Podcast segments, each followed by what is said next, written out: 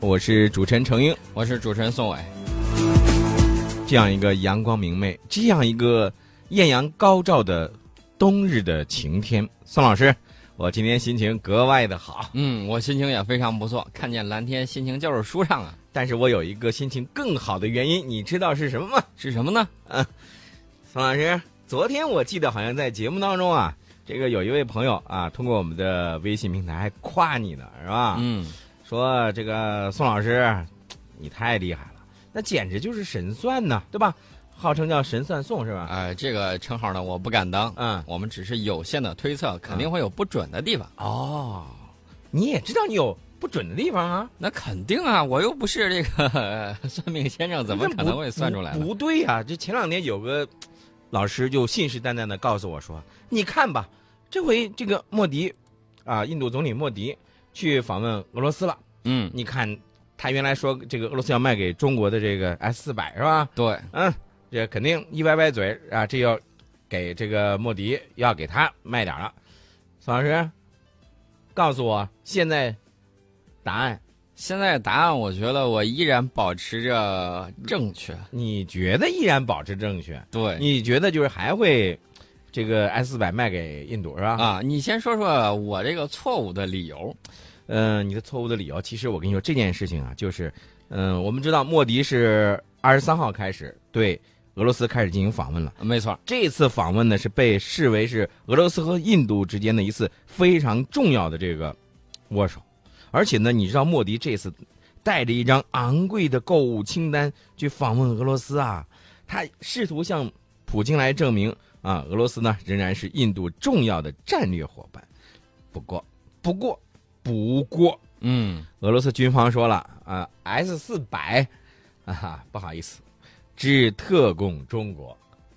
啊，这个消息呢，我看到了。啊。但是这个并不能说明我是错的。为什么这么说狡呢？辩，接这个着不是狡狡辩，啊，因为我看到啊，这个消息是谁放出来呢？俄罗斯卫星新闻网说了。嗯说印度国防采购委员会呢，此前批准印度向俄罗斯采购五套 S 四百这个防空导弹系统，嗯但是俄罗斯官方尚未对此说法发表评论。嗯然后这个俄罗斯卫星新闻网又说了一句话，他说，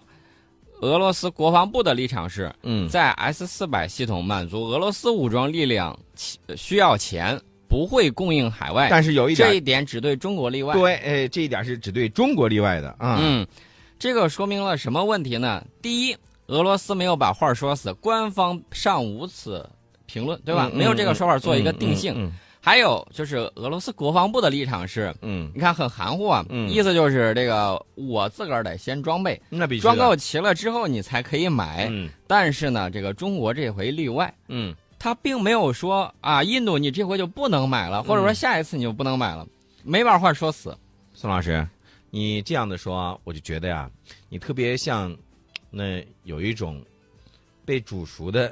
鸭子嘴硬的那种感觉，你知道吗？呃，你到市场上买过东西没有？你说，啊，通常你两个人到市场上去，嗯嗯一个人说，哎，这个东西好，我要买，然那后我得我得比比啊。然后另外那个人说，哎，别，他这东西一般，咱嗯去别家看嗯看，先不急。那那卖家就说，哎，别走，客官别走，嗯哎，我们再讲讲价嗯，啊。这个反过来看一看，俄罗斯国防部还有俄罗斯卫星你新我闻我网明白这你的种意态思度，你的意思就是说这个其实是在吊印度的胃口，是吧对。啊，意思是说印度，你看啊，这个是不好意思，呃，我不能够卖给你。然后呢，他的设想当中就应该印度是这样子的，哎呀，不行，你这个必须得卖给我，是不是？我我跟你说，宋老师啊，我个人观点是认为是这样的，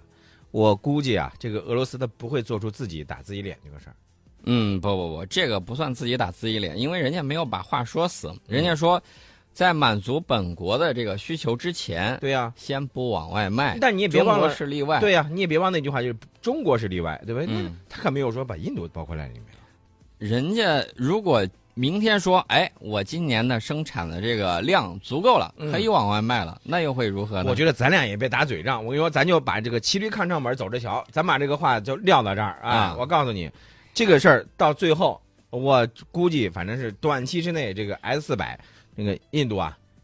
它是只能是望而兴叹了。啊、啊，不，我觉得一定会有底下的这种秘密的接触，而嗯且我们知道俄罗斯的媒体啊，呃，我觉得最作为它本国来讲，应该是很出色的。嗯但是呢，经常放假消息，呃，嗯这个嗯在苏联时代，这个《真理报》啊什么之类，就经常会有这样的消息出来。，嗯他这次呢，除了这种说法之外，这个头条新闻之外的俄罗斯，呃，有这么一个网站啊，嗯咱们知道咱们有头条新闻，然后人家就叫头条新闻之外，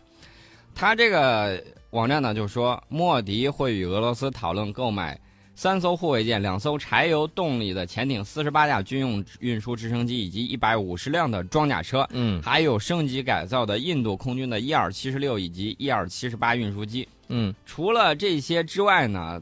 这个卫星新闻网给他算了一个账，说印度陆海空军呢，百分之七十以上的武器装备都为俄制或者苏制。我们昨天说了，说这个印度这个坦克、嗯啊，印度的这个阿琼坦克呢，始终装备不了。然后呢，要跟这个俄罗斯的黑鹰坦克，就是特九零，嗯想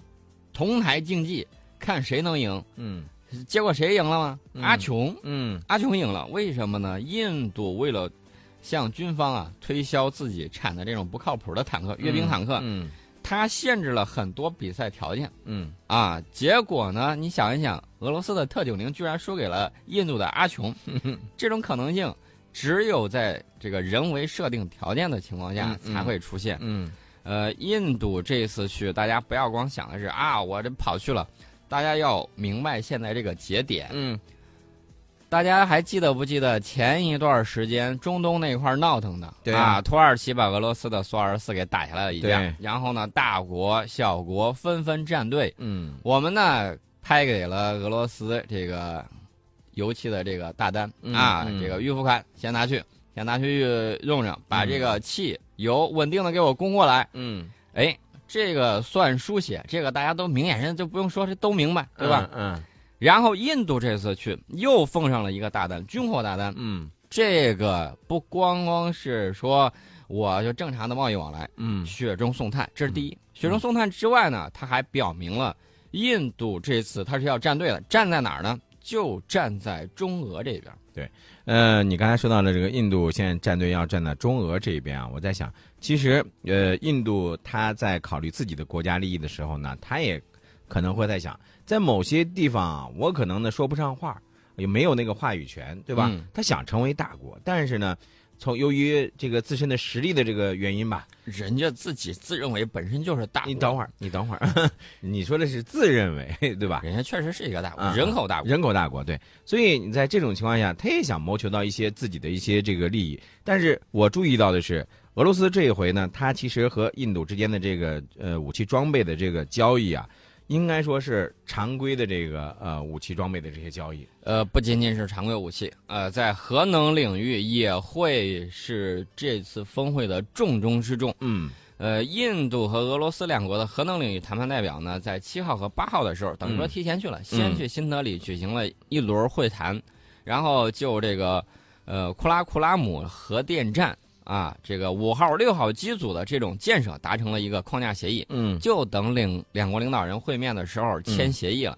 呃，这个我们知道，印度呢一直想发展自己的这种核能力。嗯呃，而且呢，我看到这个莫迪啊，二十二号的时候，这个嗯走之前，在他的这个脸脸谱的这个账户上就写到，他说：“我此次访问将加强与俄罗斯在经济、能源和安全领域的合作，我们还希望在科技和矿产开采等领域的合作，印俄贸易关系会进一步巩固。这不仅对我们两国有益，也有益于全世界。”呃，这一系列的协议的这个签署呢，俄罗斯媒体哎一看，马上就抛出来了一个说法，说嗯印度已经转向俄罗斯，远离美国嗯啊。其实呢，我们要知道，印俄呢是有很强的这种战略关系的。嗯这个时间呢非常的久远，而且呢，我们都知道这两个毕竟都是大国，也是政治大国，嗯他们中间呢一定会想尽办法，尽可能的谋求更大的自己的这种国家利益。对印度这次去，哎，选的时机非常的好啊！嗯大家看到中东局势最近这一周好像有点平静了，嗯我觉得这是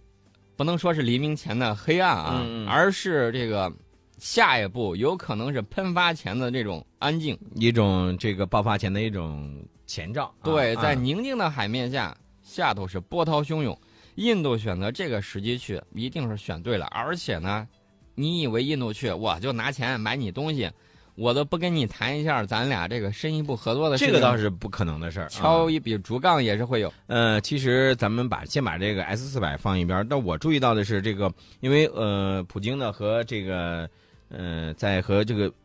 莫迪会晤之后啊，普京呢其实际上是有一个这个表示的，他说这个呃，俄罗斯和印度联合制造的这个布拉莫斯导弹是两国军事技术合作的一个标准模式。呃，这个导弹这种都是小技术细节，嗯我们先要关注的是这个战略，因为你看莫迪已经抛出了橄榄枝，对，我们得看看普大帝是怎么接招的。嗯，普大帝昨天就有一个表态，说俄罗斯和印度将全面发展特惠战略伙伴关系，嗯包括在政治问题、经济等各个方面开展合作。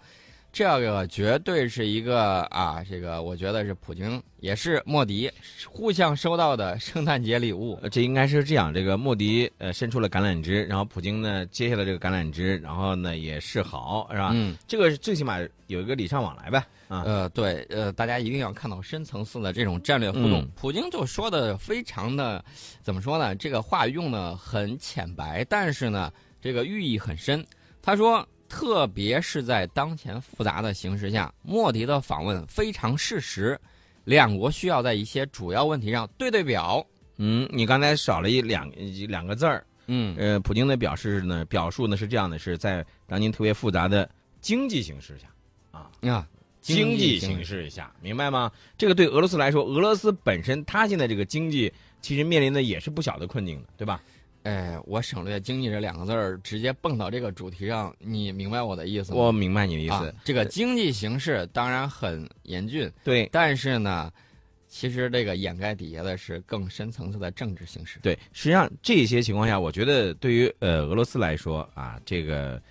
有这样一个伙伴，就像你刚才说到的，他表述是对对表是吧？大家嗯看看这个时间表一致不一致，这个至少上呢，咱们在某些问题上呢可以开展一些合作，对于双呃双方的这个经济好转都是有好处的。对你刚才提到这个布拉莫斯导弹呢，这个我们知道，布拉莫斯导弹是超音速这个反舰导弹。嗯，呃，印度呢，其实还有一种需求，嗯、大家还记得不记得今年上半年的时候，巴基斯坦我们巴铁嗯，啊，说，哎呀，这个大哥家的这个潜艇啊，就是好，买买买，一下买了这个八艘吧。嗯，呃，印度就很觉得，哎呦，哎，这这个事儿如鲠在喉啊，这这什么情况啊？嗯你弄八艘潜艇，我嗯还搜不着，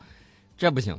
我得让俄罗斯，我自己没这个技术，嗯我让俄罗斯给我生产大批的反潜导弹。嗯，你看到没有？这回去他就要这个东西了，哎，说这个东西好，这玩儿这玩具我没玩过，嗯你得给我弄一下。但是大家要记住，这个印度啊，这个很多不能说是装备，有时候是嗯人员的问题。这个这个有有些人呢、就等于说开了挂了。你看嗯到这个坐火车的时候有挂票啊，挂到这个火车上头啊，站到火车上头。呃，在一些问题上，它也是开了挂的，比如说世界上第一艘这个潜艇用导弹击沉自己的潜艇，嗯，这个世界纪录，我看